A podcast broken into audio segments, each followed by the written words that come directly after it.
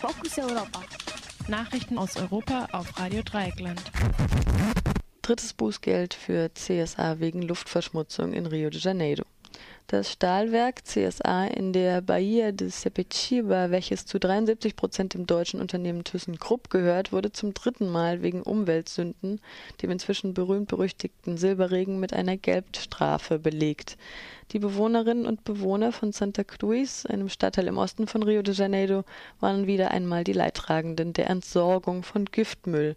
Das transnationale Unternehmen wurde letzten Montag, den 29. Oktober, auf 10.500.000 Reais verklagt. Es hatte erneut winzige, messerscharfe Silberpartikel geregnet, die aus der Produktion von Roheisen stammen und schwere Atemwegs- und Hauterkrankungen hervorrufen. Die Information kommt aus dem staatlichen Umweltinstitut INEA.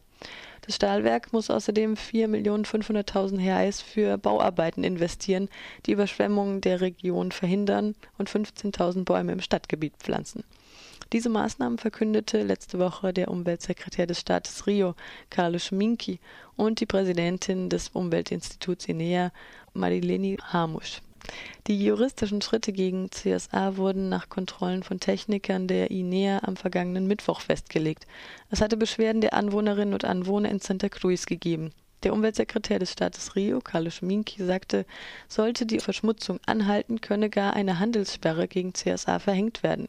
Minki erinnerte daran, dass im August 2010 die INEA CSA wegen des Silberregens auf 1.800.000 Reais verklagt hatte, da diese schwere gesundheitliche Schäden bei der lokalen Bevölkerung in Santa Cruz provoziert hatte.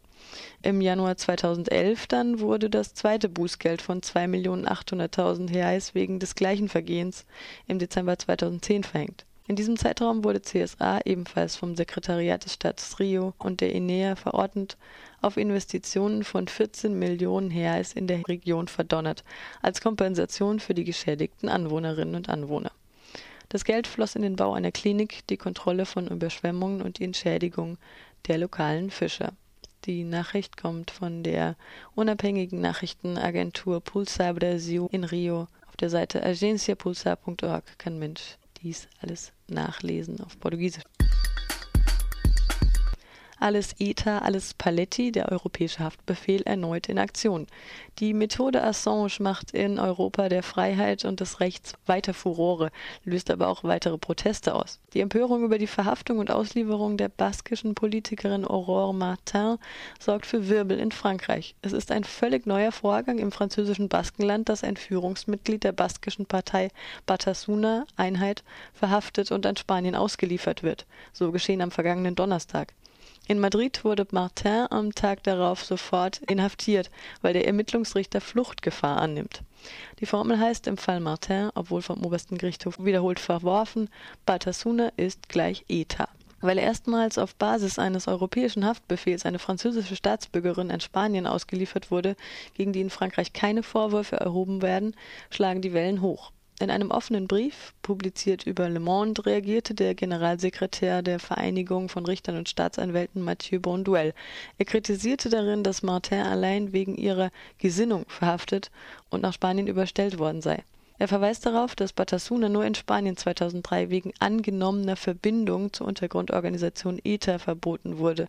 Die Teilnahme an Treffen und Pressekonferenzen von Batasuna in Spanien sei in Frankreich aber eine rein politische Aktivität und absolut legal, erklärte der Richter. Auch in den Kreisen um Präsident Hollande gärt es. Der Chef der sozialistischen Partei PS, François Maitier, selbst Baske, bat Innenminister Manuel Valls um ein Treffen. Mit 15 gewählten Parteivertretern zeigt er sich in einem offenen Brief konsterniert über den Vorgang.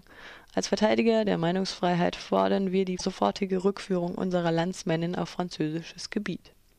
Selbst die nationalistische Partei PNV, die gerade die Wahlen im Baskenland gewonnen hat, spricht von einem schockierenden Vorgang, dass auch heute noch Menschen schlicht für ihre politische Tätigkeit verhaftet werden. Das PNV-Führungsmitglied Antoni Ortuza sagte Radio Euskadi, es handele sich um die letzten Zuckungen einer Politik, wonach alle Ether sind, die bestimmte Ansichten vertreten Spanien. Mehrheit im Bundesverfassungsgericht akzeptiert den Terminus Ehe für homosexuelle Paare. Das meldet die Tageszeitung El País. Das Bundesverfassungsgericht tagt um 5 Uhr nachmittags erneut um die Bezeichnung von gleichgeschlechtlichen Partnerschaften.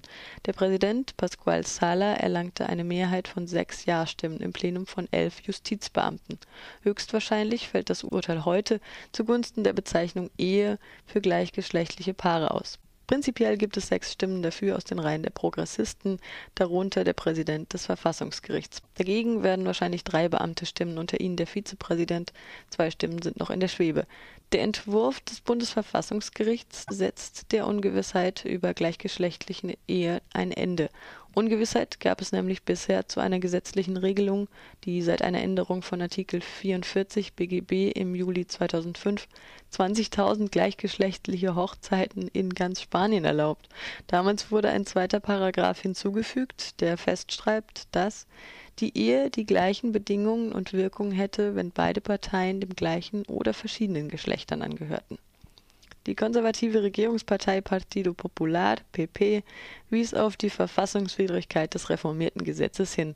Die Anfechtung bezog sich vor allem auf die Verletzung von Artikel 32 der Verfassung wegen Nichtrespektierens der verfassungsgemäßen Definition von Ehe als Union zwischen Mann und Frau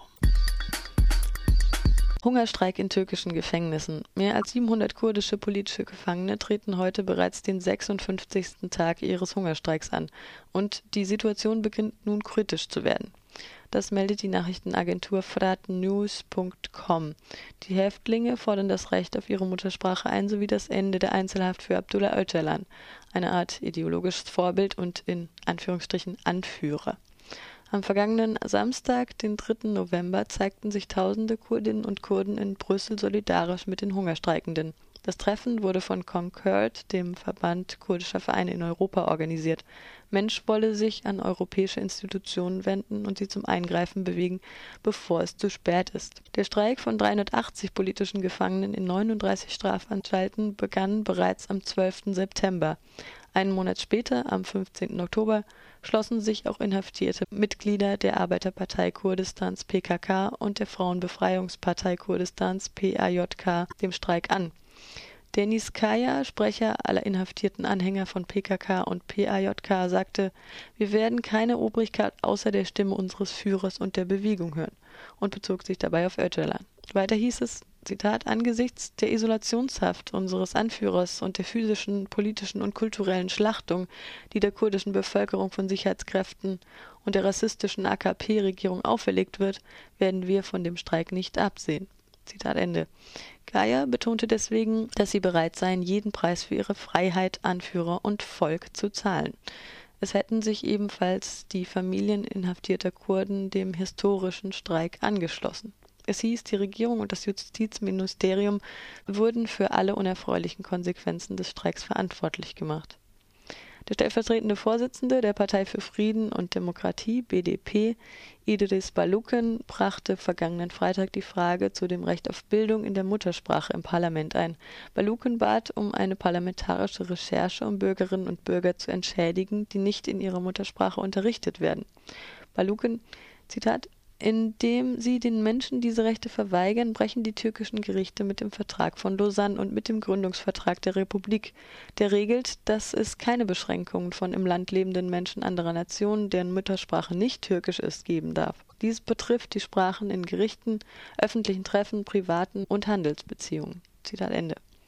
Schriftlich bemerkte Baluken, dass die Gerichte grundlos und gesetzeswidrig eine Verteidigung in der Muttersprache ablehnen. Die parlamentarische Recherche solle den Weg hin zu gesetzlichen Arrangements in Übereinstimmung mit wissenschaftlichen und soziologischen Wahrheiten ebnen, so der stellvertretende BDP-Abgeordnete Idris Baluken Straßburg. Gast der Woche im Europaparlament ist Angela Merkel. Die deutsche Kanzlerin wird am morgigen Mittwoch, den 7. November, zum zweiten Mal in ihrer Karriere im EP erwartet. Zu einer Konferenz über die Zukunft der EU. Vorher trifft sie sich mit Parlamentspräsidenten Martin Schulz. Zu Zeiten der Rezession debattiert Mensch um die Schuldenkrise und eine Bankenunion. Deutschland lehnt beispielsweise eine gemeinsame Haftung bei Euro-Anleihen ab. Heute diskutieren die Abgeordneten im Wirtschaftsausschuss Regeln für den Umgang mit Banken, die sich in finanziellen Schwierigkeiten befinden. Außerdem geht es heute im Bildungsausschuss in Straßburg um die Finanzierung des EU-Studienaustauschprogrammes Erasmus während der Jahre 2014 bis 2020. Der Sozialausschuss stimmt über die Zukunft des Europäischen Fonds zur Anpassung an die Globalisierung ab, der erwerbslosen Menschen hilft, eine neue Stelle zu finden. Wenn es hilft, der Ausschuss für bürgerliche Freiheiten organisiert ebenfalls heute eine Anhörung zur Medienfreiheit in der EU. Am 21. November dann wird der Lux-Preis vom EP verliehen. Er geht an filmische Werke, die die Sorgen von EU-Bürgerinnen und Bürgern thematisieren. Diese Woche bereits werden die drei Finalisten in Brüssel aufgeführt. Unglück vor libyscher Küste. Ein Schlauchboot mit etwa 80 Menschen an Bord ist am Samstagabend zwischen der libyschen Küste und der im äußeren Süden Italiens gelegenen Insel Lampedusa verunglückt. Einige Schiffsbrüchige befanden sich nach Angaben der italienischen Nachrichtenagentur ANSA im Meer. Andere klammerten sich an dem gekenterten Schiff fest, das von einem maltesischen Flugzeug lokalisiert worden war, nachdem ein Anruf bei der Küstenwache eingegangen war. Wie die ANSA meldete, kenterte das aus Libyen kommende Schiff am Samstagabend etwa 35 Seemeilen von der Küste Libyens und 140 Seemeilen von der Insel Lampedusa entfernt. Die Küstenwache begab sich in zwei Schnellbooten zu der Unglücksstelle. Ein Schiff der italienischen Marine war ebenfalls an der Rettungsaktion beteiligt. Für elf Somalier kam die Hilfe zu spät. 62 Männer und acht Frauen unbekannter Herkunft, eine von ihnen schwanger, konnten aus dem Wasser gerettet werden. Die Schnellboote setzten die Suche nach Überlebenden fort.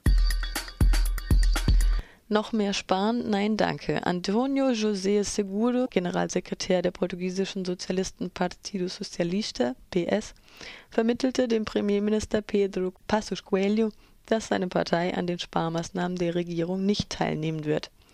Das meldet die Tageszeitung Publico. Die Regierung will die Einsparungen von 4 Milliarden Euro aus öffentlichen Geldern zwischen 2013 und 2014 in die Realität umsetzen. Eine zweite Tilgung sei die alleinige Verantwortung der Regierung und der Troika. Segudo dazu, es sind diese zwei, die sich um die Lösung kümmern müssen, um ein Problem, das sie selbst geschaffen haben. Der Parteivorsitzende der liberal-konservativen sogenannten Sozialdemokratischen Partei Passos Coelho hätte Seguro während des zweistündigen Treffens den Vorschlag zu einer Debatte über die Art und Weise der Einsparung von vier Milliarden Euro gemacht. Zitat Die nationale Dringlichkeit kann nicht durch eine Debatte ersetzt werden, so wichtig sie auch sein mag, so Segudo, und mit nationaler Dringlichkeit meint er die schwierige Situation, in der Erwerbslose, Familien und Unternehmen sind. Antonio José Segudo weiter, wenn eine zweite Tilgung nötig sein sollte, heißt das, die Politik der jetzigen Regierung hat versagt und sie ist es auch, die an erster Stelle die Verantwortung dafür übernehmen sollte. Am heutigen Dienstag ist Segudo bei Portugals Staatschef Aníbal Cavaco da Silva zu Besuch.